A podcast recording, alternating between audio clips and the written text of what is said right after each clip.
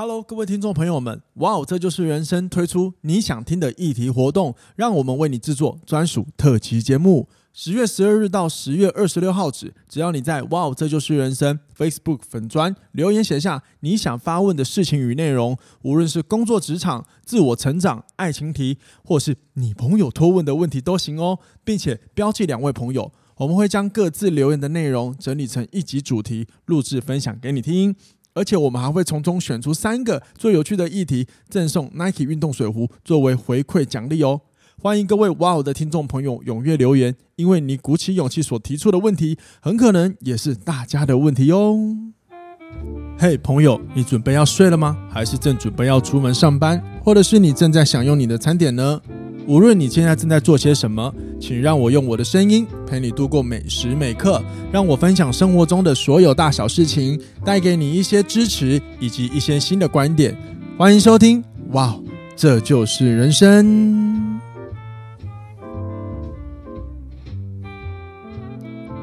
欢迎收听，哇哦，这就是人生。大家好，我是凯富。嘿，各位朋友，今天过得好吗？最近过得好吗？我们哇哦 Podcast 最近推出了一个活动，你想听的议题，不知道各位去留言了没有？最近我有收到，呃，这呃，应该说这个活动推出来之后，其实在我们的粉专上开始就收到一些听众朋友的留言。那我是蛮开心的，因为我是真的很想借由这一个活动啊，跟大家互动，去了解大家在生活中。有没有遇到什么样的事情，或者是疑难杂症？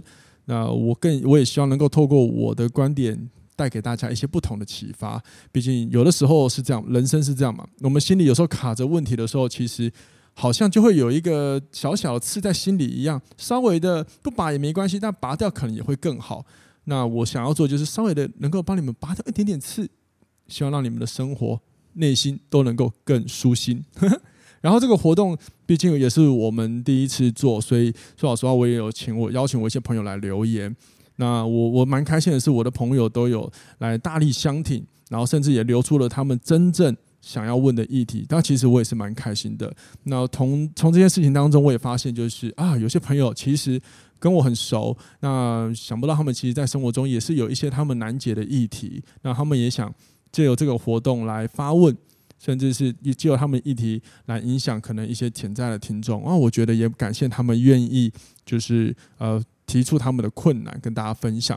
所以如果听众朋友你其实在生活中如果有遇到一些困难，但是你不太好意思留言的话，希望我今天这样的分享能够带带给你们一些勇气。欢迎你们到粉砖留下你的你的议题，然后让我之后为你做制作专属的特别节目哦。然后呢，我们这次的活动跟最近我们的节目呢，都由哈林体育用品赞助播出。呃，不知道各位朋友有没有使用我的折扣码到他们的虾皮的商店去逛街呢？如果有的话，很高兴记得用我的折扣码，然后帮你添加一些生活用品，呃，运动的用品啦，对不对？毕竟生活，哎，刚刚吞了一口水，抱歉。毕竟生活呃有些运动用品现在也适合在生活中使用嘛。那如果你还没有使用我的折扣码，或者是你现在才知道优惠的话，欢迎待会你听完这一集之后呢，往下滑到资讯栏处，然后呢，我会把这一个哈林体育用品的虾皮官网的网址贴在下面，以及我的折扣码，欢迎各位上网逛逛喽。好，那让我在进入主题之前，快速的介绍一下哈林体育用品吧。哈林体育用品是个深藏不露的运动用品店，位于高雄盐埕区，临近美丽的景点博尔特区。里面有很多知名的运动商品品牌，而且价格非常的亲民，是很多高雄人添购运动装备的好去处。就连有些外县市的朋友来到高雄，也会到此一游。如果你想要来找好货，千万不要错过哈林体育用品，但是千万不要选假日来，因为人爆多。好在哈林体育用品的虾皮商店、詹姆士的店不用排队。如果你想要挑好货，欢迎使用我的折扣码 W O W L I F E，让你开心购物。我会将商店链接放在下方资讯栏，欢迎各位听完节目之后往下滑，点击链接到商城里好好的逛一番。Hello，我是 Kana，我们来欢迎今天特别来宾凯夫。干嘛不讲话？好尴尬哦！不断已经开场过，你还要再开场一次？好了，是我错了，我刚刚没有先介绍你。OK，那我们回到今天的主题了。好，我们今天想要聊的一个主题啊，是关于呃说话这件事情。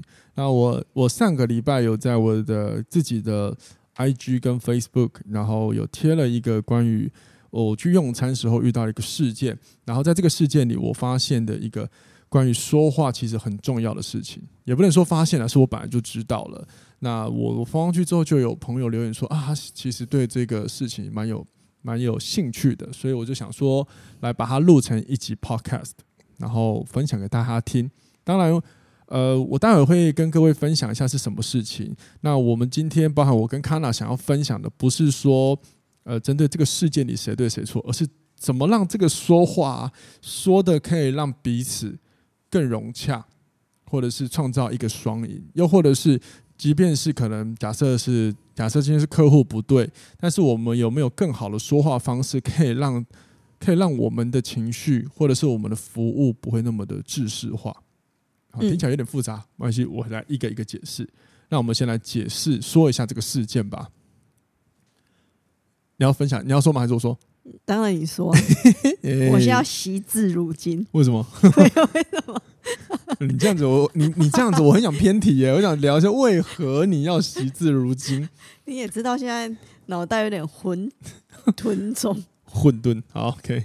好，那事情是这样，就是我在呃国庆日连假的时候，跟几个朋友一起去吃饭，包含 Kana。那我们去吃饭的时候呢，我们。要在后位嘛，因为那家餐厅其实它只能现场排队。那在后位的时候，其实呃等的过程中，旁边有一组客人在等，但其实当下我们不知道他是一组的人，我只看到一个一个女性一个大姐在等待。好，那等的过程中你也知道，人等久了又饿了，一定会有一点点烦烦的。哦，对不起，大哥。那反反的过程当中，然后就等到那个服务人员出来，要告诉他，呃，你们可以进去了。然后告诉啊，这是什么某某某小姐啊，你们可以进去，我们帮你安排位置。那因为那间店很小，所以他们的位置其实要分开。他说，那我们有一部分的人是坐桌子，一部分人坐吧台。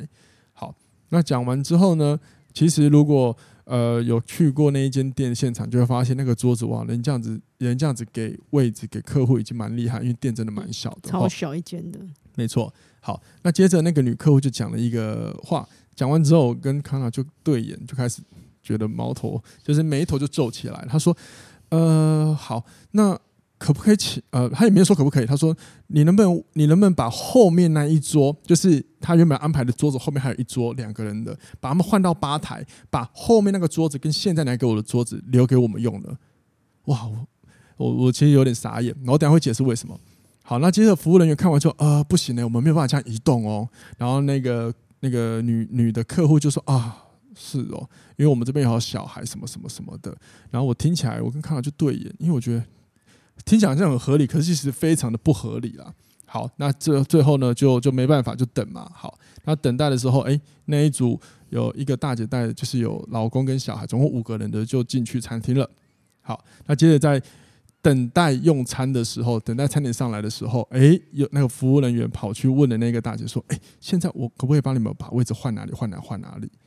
也就是说，因为有一点想要再重新调度，因为外面刚好又有一组客人，其实稍微分配一下桌次的话，外面那一组也可以进来。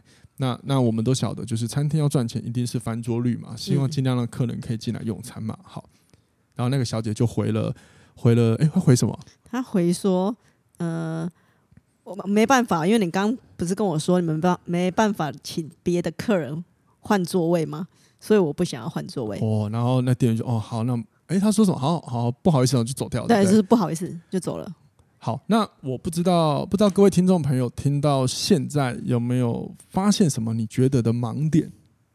对，因为因为这个我跟康老讨论了一下。好，那我们现在就是呃，我们待会不是要讨论事情经过，就是我刚讲就是怎么回话回的更好嘛。可是今天既然录 Podcast，我还是要讲出一下我们认为的盲点是什么。好，首先是客人的盲点。他最大的盲点就是一开始，他跟那个服务人员说：“你能不能把后面那一桌客户的位置换到吧台？”这件事，其实我就已经觉得很很不对了。嗯，对，因为第一个他也没有问说，请服务人员能不能帮我询问一下，没有，他是用比较命令式的。那这个不是我主观的，那是因为现场我们真的听到他的口吻是如此，这个我没有说谎。然后重点是。如果你今天是很有礼貌的，要请他问后面那一组客人能不能换到吧台换位置的话，好，我觉得你如果你问请问就算了，好，你没有就是，然后但是你没有讲，你是用很命令的。好，第二个很不合理就是，如果那后面那组客户正在等待餐点就算了，他们其实已经吃了，已经 enjoy 一半了。嗯，哇靠！你突然之间就因为你自己的一个需求就决定要把别人，你也不问那些客户要不要，我就已经觉得不可思议了，你知道吗？太太太自我的那个观念吗？有一点就是太自我，就是呃，他是指先想到自己，那他。讲完之后，然后服务人员是在跟他说不行，嗯，所以他接下来就说哦，是哦，因为我有小孩什么什么，哇，那你你如果有需求，不是应该先提吗？嗯，那你先讲完了前面之后才提出，哦，你有小孩，那你要服务人员怎么样？是要愧疚吗？这这是我很觉得说白话，我觉得很靠腰的地方啊。我讲白话，因为我在旁边听，我就觉得哇塞，你这个会不会太自私了一点？超皱眉头的一件行为。对啊，然后接下来就是后来。呃，我就跟康娜讨论了一下，当然我有跟哎、欸，我们有跟哦，我不我忘记有没有听问问我旁边朋友的想法，但是啊、呃，算了，不重要，管他了。反正我有跟康娜讨论了一下，就是因为往往这个时候很多人一定会只会觉得那个是那个客人可能是 OK，嗯，好，可是我说或许服务人员也有需要检讨的地方，因为事实上到后来。服务人员第二次要问客户能不能换位置的时候，其实他们的对谈是不不愉悦的。那这代表说，前面的对话可能本来就存在的问题，所以两个人其实都可能有点情绪。呃，我觉得那个客人的情绪还蛮明显的耶。对对对，然后说不是我的问题吧？是你刚刚不是跟我说你们没有在请客人换位置、对调位置这件事情嘛？那没错，凭什么现在要我换位置这件事？没错没错，所以所以你看到很有趣，是不是？服务人员也有他可以检讨的地方，嗯，因为如果今天服务人员，其实我觉得，假设我我个人主观的，各位听一下，如果他面面俱到，前面服务都有做好，那后面客人依然这样子讲，那就有可能也是 OK，那我们就认了，对吧？嗯嗯。好，那我想说的其实是服务人员，因为在呃关于服务这件事，有礼貌这件事，其实我一直不认为它等于是笑笑的，然后将你的语调用的很很很有，人要怎么讲？很有礼貌嘛，就是在餐厅你会听到有一种叫、哦、不好意思，怎么样怎么样？那我先帮你们上菜哦。而我不认为服务就是这一些言行举止，它就等于是好的服务或是有礼貌的服务。嗯，对，服务应该是你打从心里，你就要知道说你为什么而做，甚至是你觉得它是可以的。不然很多时候我们只是流于表象而已。就现在的所谓的 SOP 啊，对对对对对，就对对对，没错没错没错。所以像我去用餐用餐，呃，如果如果有人要觉得我很很鸡巴，也算了，就是我不会认为他啊，你好，不好意思哦，我帮您点餐或什么什么，我就会觉得他是好的服务，我不会这样，我反倒觉得他的对话里如果能够有一些就是可以愿意让我试图明白某些事情，或者是告诉我告诉我哪些事情是什么。比如说这个餐点，我好奇问说，假设这个酱料是什么酱？他愿意帮我查，很有礼貌的告诉我，或笑笑的跟我聊起天，我会觉得他是比较有人性化的服务。嗯嗯，对。那那一天那个店员其实不是，他就笑笑啊，小姐不好意思，我们没有这个服务哦。对，嗯，好，所以这有没有可能就导致了他后面要去跟那个小姐说，我们可不可以换位置的时候，所以引发了小姐说，你不是说不能换吗？为什么现在你又要要求换？因为这个站在客户的角度是我，我可能也会觉得，你有没有可能是为了你的。你的后面的那个翻桌，客人可以进场，这个利益的关系，所以你才突然改变你的游戏规则。那我刚刚的规则为什么我不能变？这会变得到公平性的话题。嗯嗯，对，所以所以其实呃，接下来我们想要聊，就是我们不是要去论说谁是对的，谁是错，而是说话这件事情有没有更好的说法。那在往下聊之前，一定要先了解一下，嗯，是什么原因让你往往就下意识说出了可能一些。即便你知道他可能不会让你有好的结果产生的话，叫做自动化的行为。可是你怎么会知道我往下是不是好的结果啊？没错，当下就反应是这样的，啪就出来了。没错，没错。就像你刚刚讲，比如说他问说：“哎，你可不可以把……”呃，他里面说可不可以？对不起，你把你能你把你能把那一个桌子后面那一桌调到前面吗？好，光听到这句话的时候，店员的下意识就是呃不行，我们没有在换座位的方法。可是事实上证明后面他又提了一次换座位，代表他其实是可行的。嗯、那我们就可以合理的怀疑这句话是不是他自动化行为？嗯嗯，有可能，有可能。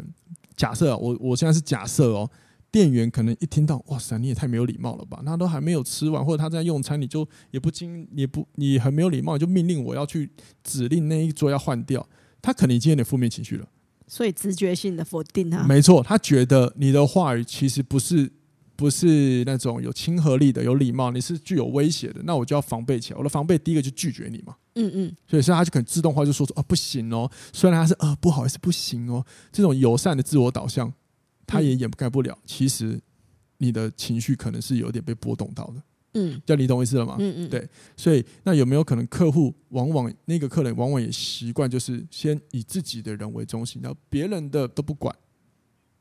我听下来的语语气跟情境之下是这样的，所以我会觉得，嗯，怎么会有这种要求的客户？对，很不可思议哈。嗯，那其实这种的对话其实是。很常发生，或者说这个情况是很常发生的。嗯，因为类似的情况，我其实在以前别的餐厅也遇过。对，只是那个时候是客人很有礼貌的先问店员，店问店员说：“呃，能不能够帮我换一个位置？我能不能坐在那边呢、啊？”他有礼貌，然后店员就说：“不行了，我们这不能换哦。”嗯，我那个我永远记得那个服务人员的口吻是非常的可恶的，很没有服务，就很很没有水准。我觉得，然后接下来哇，那个嘴脸我真的还记得，就那间餐厅也倒了。嗯，就接下来哎。有客人进来之后，哇，他变了一个人过去跟那小姐说：“哎、欸，那不好意思，我现在能不能把你们换到那边？因为我们有客人有进来。”哇，那小姐生气，当然不要啊！我刚刚我刚刚询问了，而且那时候都没有人哦，你不让我换，那为什么我现在要换？然后那店员笑笑啊，可不可以换啊？下一秒听完之后啊，算了算了算了算了，就走掉了。哇，你看是不是很靠腰？我我我觉得我是那位客人的话，可能会。莫名的火大，是我也会生气啊，是我一定也会生气，所以我就会思考，就是大家为什么会这么下意识说这些内容？嗯，好，那我们回到我们这一次这个比较近期的这个案例，所以我想，如果说我们要找出一个自动化的行为，我们可能要先理解生活中有哪一些话，它哪一些话语，或是你常常听到哪一些的内容，会让你下意识判断它可能是一个威胁。这个可能就会引导你回话出一个很自动的保护、保护性、保护自我的对话出来，对，就会有像这样。好比说，有一些呃，有一些人他天生性格比较好，然后直到他可能有一天发现，他都人家请他帮忙，他都很愿意帮。直到有一天他发现他被利用，嗯，然后有没有可能那一天受伤之后，接下来只要有人问他，哎，我可不可以请你帮个忙？他下一次就会保护你要利用我吗？你是不是有好欺负？这是有可能发生的哦。这个在有一本书也有提到，就是关于就是我们的绘画里面，其实很常有因为一些心心理心因性的问题，然后影响了我们接下来说话的时候的一些状态，包含你所所谓的状态是不只是文字，也包含你语调，甚至你的肢体动作。所以就是意思是说，我曾经发生某一些让我不愉快的。事情对对对，所以才有这种反应吗？对对对，举个例就是像那本那本书，我记得是什么？呃，叫做呃，好像好像越沟通越不通还是什么的，反正反正反正有一本。就是反正就是一本沟通的书，然后我还没有看完，所以我还没有办法非常深的跟大家分享。但我可以分享前面他在探讨自动，有提到自动化回话，然后他有列入好几个，我记得有十个可能的问题。就是说，如果你心里有这样的想法或者是这样的认知，就是你的心理的状态、想你的意念或你的信念好了，都会影响你的说话。举凡说，如果你认为你自己是一个非常自卑的人，那基本上你的说话的方式或说的内容都有可能会回比较比较自卑的行为。比如说，假设假设我觉得我很自卑，那当卡可能有人夸我的时候，我都会回出去。哦，没有没有，我其实很烂。举个我举，有时候不是谦虚吗？不一定啊，那你不是每一个人都这样啊。哦，我是我是举一个例子，对不起，对对，因为我我我很抱歉，就是我还没有还没完全看完，所以我是先举这一段，我大概简单的理解分享给大家。也就是你心中会有一个想法，是会影响你说话的一个结果。嗯，对，这就是。我觉得大家可以去思考的。那那刚刚呢，康纳，我记得他有问我，那我们要怎么知道抓到那个自动化？嗯，对不对？好，那我回答我的想法之前，那你有没有想过你会怎么做？怎么去练习抓到这些自动化？抓到自动化，嗯，嗯，有点难度哎。哎，你可以想出来的，加油！啊，好，你现在想。然后你现在想不到，所有听众朋友在等哦。哎，这样压力很大。对啊，好贱哦。这样压力越大，脑中空白会更久哦。所以你看，你这样你看，这就是你的自动化嘛，就是说啊，在想说哦，我压力很大，会脑中空白更久。呃、真的啊？对啊，你可以想说，好，那我来想一个出来吧。好了，不要理我，我只是想弄你而已。抱歉，我翻了一个很大的白眼。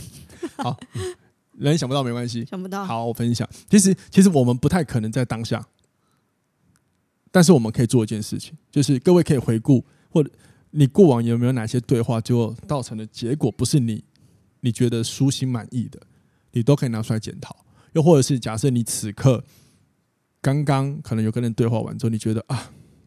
有点有点懊悔，怎么讲？只讲你都可以思考一下。比如说吵架，你开你开心就好。什么意思？就是每次讲完讲沟通不良的时候，你就会说：“好好，那你开心就好。”对对对对对。那这个是其实某方面它有一个就是无奈，他这个这种通常这样讲，其实扮演什么？有一点生气嘛，所以不想讲了嘛。那从另外还有一个更深的情绪，他可能也有一点无奈，他觉得讲没有人懂我，所以他很无奈，就无力，他就不想讲。嗯，对，这些有可能都是一些自动化行为，所以你可以去端看，就是结果，然后再思考，我们应该可以怎么谈？可是我们很难去让对方啊，告诉对方你应该要怎么说，所以我们只能先问我们自己，我们下次可以怎么说？懂吗？我们下次怎么说？就是我自己，我自己，我自己下次可以怎么修正？因为我们没办法检讨别人啊，我们一定要先检讨自己嘛，不然你要是。直接检讨他的话，他说：“你凭什么？你自己也没讲得很好啊，对不对？”所以其实就是这个东西，就是我们要先自我反省，嗯，对，然后去举，去想一下说你要怎么讲会比较好。比比如说我以我好了，想是像我有时候，呃，我举我自己的自动化行为，就是因为我跟我妈有时候我跟我妈在有讲一些呃，比如说工作上假设事情，假设一些谈论一些，比如说生活上的东西，会有一点点的争执。那是因为我我老妈是一个。比较务实的人，所以他会觉得说很多东西，我们先看一下风险。那我觉得也没有不对。那我不是，我是先看这件事的愿景能够做多少。那风险我我也了解。可是当我在谈一件我想做的事情的时候，其实我就是以，哎，这件事很棒，我希望你可以先来感受一下这个愿景其实是美好的，不要那么快就是探讨它的风险啊什么什么什么的。好，那你看这两个完全不同性格的人在沟通有一些重要的事情的时候，是不是就容易会有一些矛盾？好，那我只要。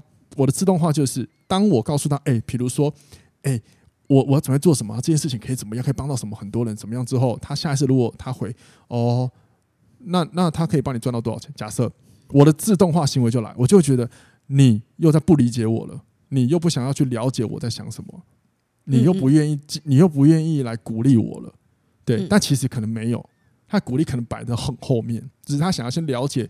这些情况可以呃可以带来些什么？你不能说这些人不对，因为其实这是很现实的东西嘛，对吧？嗯嗯嗯，那我的自动化只要一听到他回的刚刚那一句话，我就会下一次啊，我的情绪就会上来了。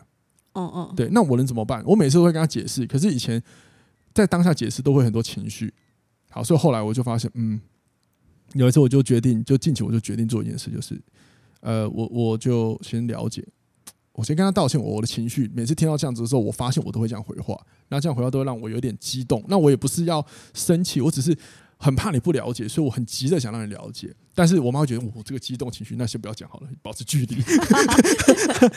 对，然后那那我就了解之后，我就那我也抓到这个自动化行为跟这个情绪之后，我就先跟他说好抱歉，我之后会练习怎么练习，嗯嗯嗯先练习什么？练习多听他说什么。嗯。对，多听，嗯，对，先去了解他听到我这个东西之后，他想先了解什么，然后我之后可能跟他分享完之后，我再跟他看我我快乐的是什么。嗯，你你懂我意思吗？嗯，对，因为有些时候很有趣哦。当我们很热切跟一个人讲一个东西的时候，我们很极力想要邀请大家进来我们这里，进来了解我的世界，嗯，对不对？可是可是有些人他就没有办法这样子的时候，沟通就容易产生了一些磨合。那很多人会觉得。那他应该要听我的，因为是我在分享啊。可是，可是我当下想的一件事就是，如果我要让沟通变得更顺利，那我又坚守着他要先来了解我，那我那就变成是我还是在有点在做类似啊、呃，我才是对的这件事情。那我不是顾大局，所以我才是决定做一个，我先让他去了解他在讲什么。嗯，这你可以理可以理解我意思吗？对，因为因为这个时候很多人会觉得，那我不要，我不甘心，为什么？那如果说你都抱持这样的想法，其实并不会让你的沟通变得很好。那我们能做就是我们自己先做一些不同的尝试，就是把原本邀请他进来的窗户变成大门的意思，有点开阔一点，甚至是我们先去了解他，先去了解他听到这件事的时候，嗯、你有什么想法？然后他聊很现实层面的话，说好说好，到现在我听到的时候，会去觉得 God。可是我我我我下次还是会再继续多问一下好了，因为如果我想要让对方也能理解，我应该要练习怎么让他能够开始更愿意，呃，就是怎么让他可以更愿意加入我这里来了解我在做什么。所以，我是不是要先破除他的疑问？嗯，嗯，然后是不是才能展现我的亲和力？有点像是客，你邀请人家来你家吃饭，那你也不去了解你客人是什么样，就告诉哎，来我家这里什么很好，什么很好。但是这样大家进来，他怎么会想要进来呢？对不对？如果我们先出门，有点像出门在门口先迎接他，对，我们迎接他进来。这样子，你可以懂我意思吗？嗯，对对对。但如果我说我不做这件事情，我就哎、欸，我跟你讲什么什么时候，然后他一提到现实面，我就觉得啊，你怎么那么的这么现实？你应该听一下，先了解一下我的愿景啊。某一方面，我就是邀请客人来说，哎、欸，你讲赶快走进来呀、啊！我不是出门迎接他的。嗯，哦，我这样这样解释，这样的形容，可以，大家应该可以听得懂吧？可是他说不定他后面还是会。听你的愿景啊，只是他前面想要先把他想法说，我担忧的是什么什么什么什么，可是他后面还没有可，可是他没有说出来就被你啪就。对对对对对，这这就是我的自动化行为啊！我刚刚就想说，我就是听到什么，我就啊，我觉得你开始又不了解我，或者说你不愿意去了解我，对对，就会有这样的问题，这就是沟通问题。嗯，对。那那很多人就会觉得到这边的时候，因为我每次都思考，那怎么让沟通可以变得更好？我后来就是觉得应该要。我们也要再去伸手去迎接我们的客人，到门口迎接他进来。那迎接他就是什么？比如说，客人来到你的家，你家有院子，他一定有很多问题。我们有没有好好去跟他介绍？嗯，而是还是说刚刚说，哎，这个这个大理石什么？这个这个花园多屌多屌多屌？他如果不明白，或者是他有问题想问，我们都不回答他。只还是跟，比如他问说，那你这花园花了多少钱啊？钱不重点，这花园多屌多屌多屌。那我们就是没有去回答他问题的时候，他也很难沉浸在这一个氛围之下。嗯，嗯对你，你我会理解这件事情，嗯、但这件事一个最重最重要的挑战就是你一定要卸下，你会有一种不甘心，为什么是我？好像示弱的这种状态。我觉得这个、嗯、这个有点像类似另一种比较，一定要先拿掉。那这是个挑战。嗯。嗯对吧？好，嗯，对。那后来，当我这个想有这个想法之后，我就在一样，我看的那一本书也是讲沟通，就写了一句话，我觉得好棒。他写了，他写什么？我看一下，因为我把它记下来，然后我要好好全文说出来，因为那个太屌了。他写说，呃，诶，他写什么去了？哦，哦，他就是诶，那那不是那个诶，哦，反正我就是看到一句话，抱歉，就是说我们。我们要尝试先了解别人，才能让别人试着愿意去了解我们，类似这个意思。嗯，对。可是也要你聊跟你聊天的对象愿意让敞开心胸，让你了解他。有可能啊。那你我我不我不敞开心胸让你了解我，你要你要怎么跟我？再深入聊，没错。好，所以第第一个，我们要了解别人，就如果我们想让别人了解我们，我们要先试着先了解别人，对不对？有一个包含着去理解他想问的问题，就这个就是一个了。嗯，比如说，如果我跟康纳在，我跟你在聊天，康纳就是你啊，你每次问我问题，然后我都只会讲我自己，那其实我们的沟通就不是在互相了解了。嗯嗯嗯，对吗？但是如果我尝试多多问你的问题。然后，比如说，你说讲完一个有趣的事情之后，我又说：“哦，真的？他到，比如说，你告诉我，哎，这个这个餐厅超好吃的，这个餐厅超好吃。”嗯，然后我就说：“哦，真的哦。”所以它里面有什么菜啊？其实我们就在互相回应了你的话题。其实你会也会很开心的。其实这个时候心胸慢慢就敞开了。其实就是这样。我在教沟通的时候，有一个很重要的环节，就是你要先塑造一个安全的对话环境。那这个对话了，安全说话对话，呃，塑造好一个安全的对话环境，我们才有可能打破阻碍的墙。好，那到底怎么打破呢？其实不是你用任何说话的技术，而是只有一件事情你把握好就好，就是真实。嗯，你一定要够真实。这也是我这个 podcast 在录制的时候，基本上我不剪接，有时候你会听到我拉长，就是因为这就是我最真实的样貌。对，这就是真实了。所以这样的方式适用在所有的关系沟通关系里面吗？包括你在工作职场上面啊，我认为是这样子，我认为是因为其实这都是一个领导力。嗯、那无论你在哪里，职场什么都很好用，因为他其实无论你在什么角色，你就是人嘛，你的人只是在影响别人，对吧？职场上，嗯，被捅刀的机会很多，你先敞开自己的话，不就很容易迎接很多刀来吗？可是问题是，哪有那么真的有那么多刀吗？你如果会一直遇到捅刀，那你要检讨，你懂意思？你有没有其他问题，好不好啊？不是，因为你越大的公司，捅刀的人越多啊。你怎么知道？真的？你也是听来的吗？对啊，对啊。那好，那就那就来啦。其实，在这个情况之下，你是要思考，你除了敞开心胸之外，你有没有什么地方有问题？又或者是，如果你都没有不对，别人要捅刀，那可能是他的问题啊。那你接下来可能就不是沟通问题，是在你在职场上，你要怎么样去？怎么样去应对、去生存嘛？哦，好，对啊，好吧，嗯、这个就以后的别的话题，嗯，对吧？好，好，那所以这个自动关于自动化的行为，希望大家可以理解。总而言之呢，我再帮各位快速整理这个重点，就是你可以去回顾近期的对话或过往的对话的结果。如果这个结果都不好的，你就去从中去回顾一下这些对话里哪一些内容，当你听到的时候，你就开始产生。一个对应型的对话，甚至这个这个自动化一定会带着一些负面情绪，例如说生气、不耐烦等等的。这个就是你可以从这个点下去思考了。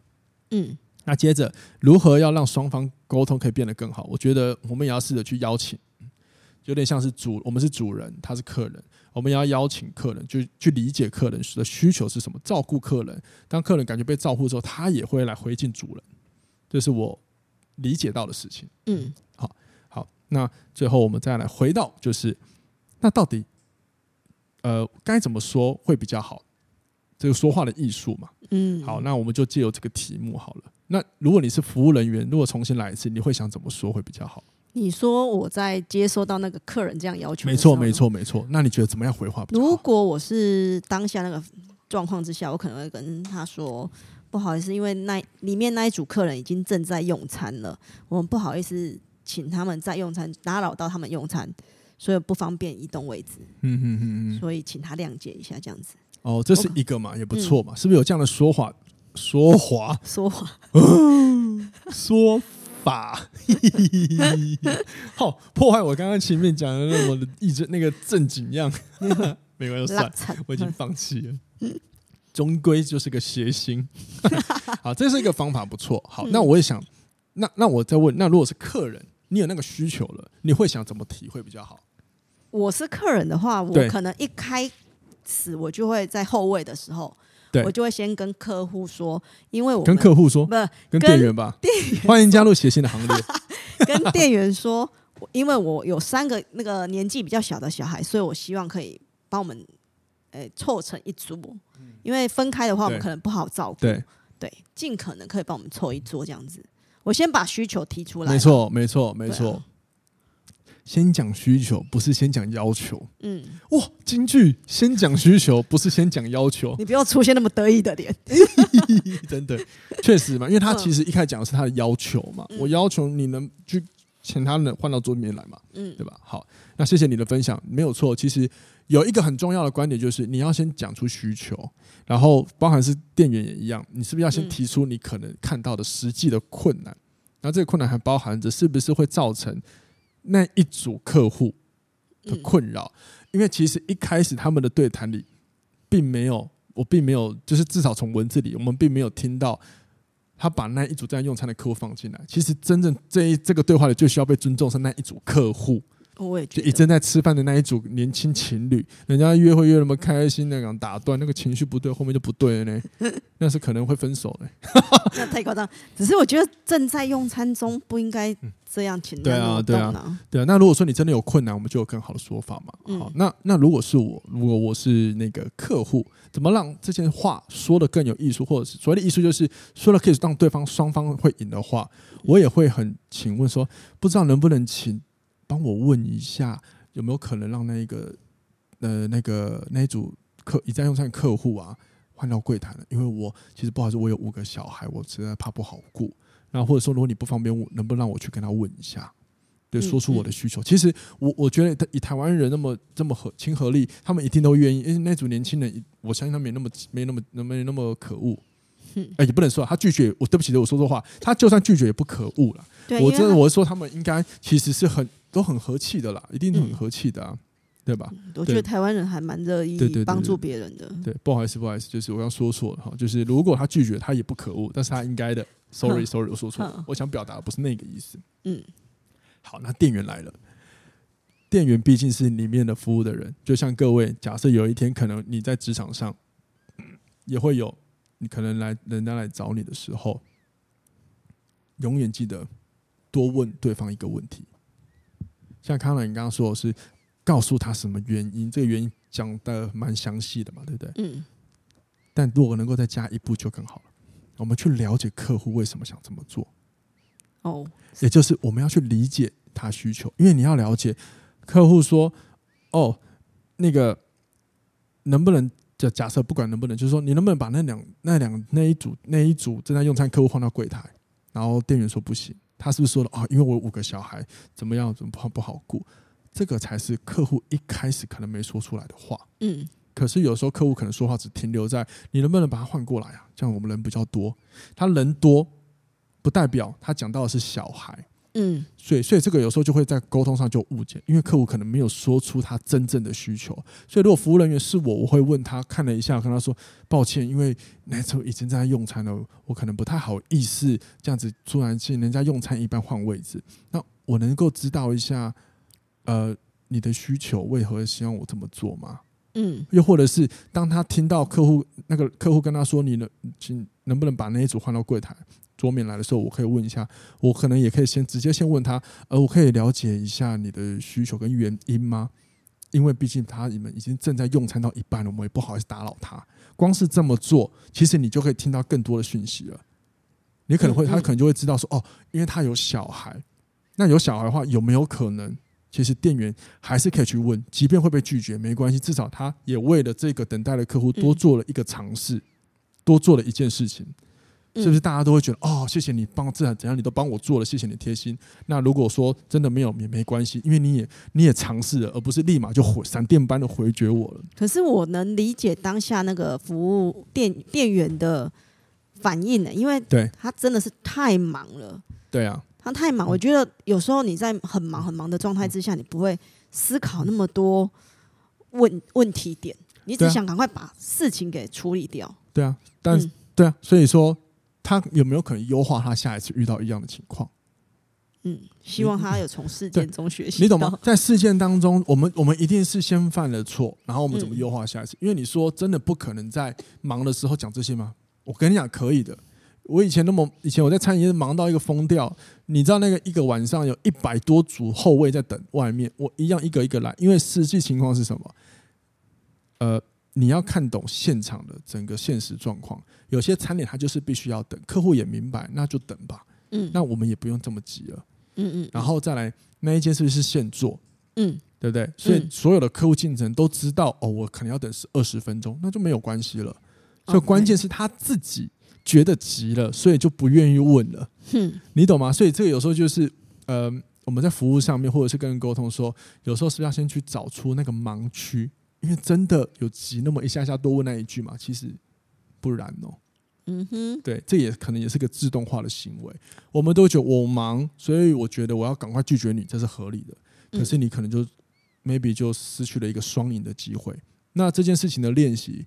难道他只用在他这次服务吗？没有啊，他的人生职涯这么强，他的人际关系要经营这么久，有没有可能这个行为的练习以后优化他很多时候跟人沟通的一些相处之道、说话之能力？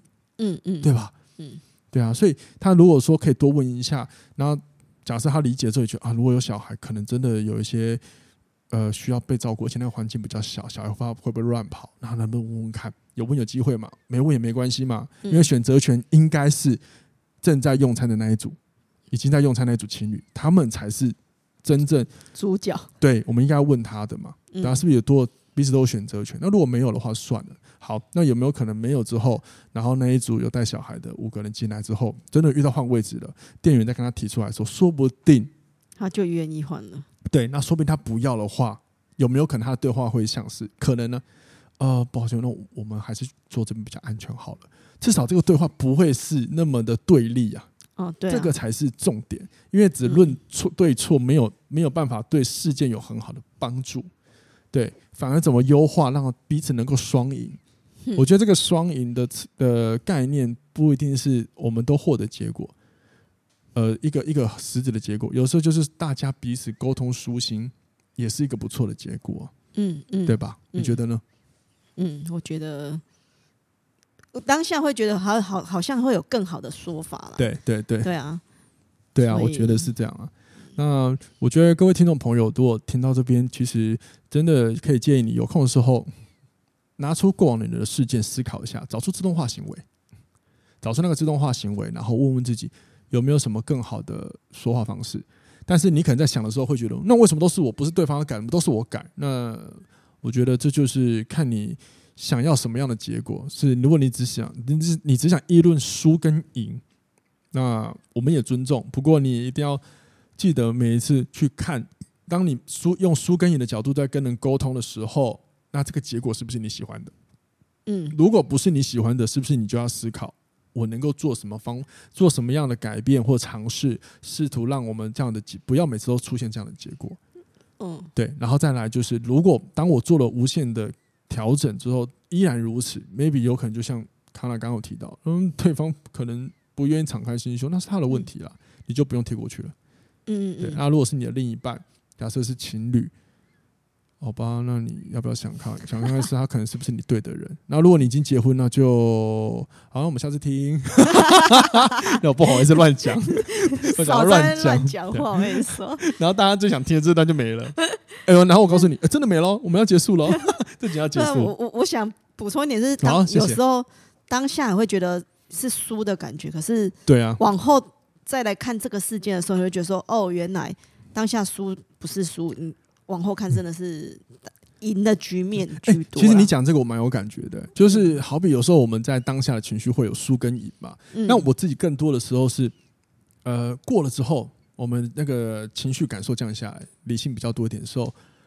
我其实很常觉得好像也没这个必要，因为它其实不是什么很严重的事。嗯，真正的话，也让事情严重的都不是那个事情的本身，而是我们当下那个争输赢的状态。嗯，是这个感觉让我们觉得它变得一定要赢，然后很变得很重要。可是事过境迁之后，你就发现它其实不重要啊，根本就就无所谓。它也你不会因为争赢的那件事情你就变得财富自由，你也不会因为争输了你就破产。嗯，破散。财运很烂，破散练习啊，嗯、对吧？好了，那我们今天的节目就录到这边喽。然后记得，如果你呃觉得我们的节目、我们对谈内容都不错，都有一点能够启发人心的话，或者是让你觉得哎，跟我们的生活的事件都有彼此的共感性，那欢迎各位呃，应该是我真心的想要邀请各位听众朋友分享给你身边的人，然后订阅我们的频道。好，就是把它在那个 Podcast 平台里面，然后把它收藏起来，这样你就能够定期的跟收到我们的更新通知，好吗？那我知道身边有些人不太习惯听 Podcast，那没关系，因为之后我们会将这个音档放到 YouTube 上面，有点像是 YouTube 的 Podcast 概念，大家也可以到时候有的话跟各位公公告一下，然后呃，也希望你可以分享给身边的朋友，如果你的朋友是习惯用 YouTube 这个平台的话，好吗？啊，感谢各位帮忙，一起将好的资讯、好的东西散播给更多的人。那另外就是，让我最后一次广告，我们最近的平台做了一个你想听的议题活动，是想要邀请大家都能够留下你让你觉得有困惑的议题，然后让我们来帮助你，呃，透过我们的观点，为你的问题稍微做点解惑。但呃，我们也不是什么智商师，我们就是提我们的观点供各位参考。毕竟有时候多一点的参考资讯，能够多一点的。呃，可以多一点的支持跟感受嘛？嗯，我这样讲错吗？没有，没有哈，没有的话就下次听。拜拜，拜拜。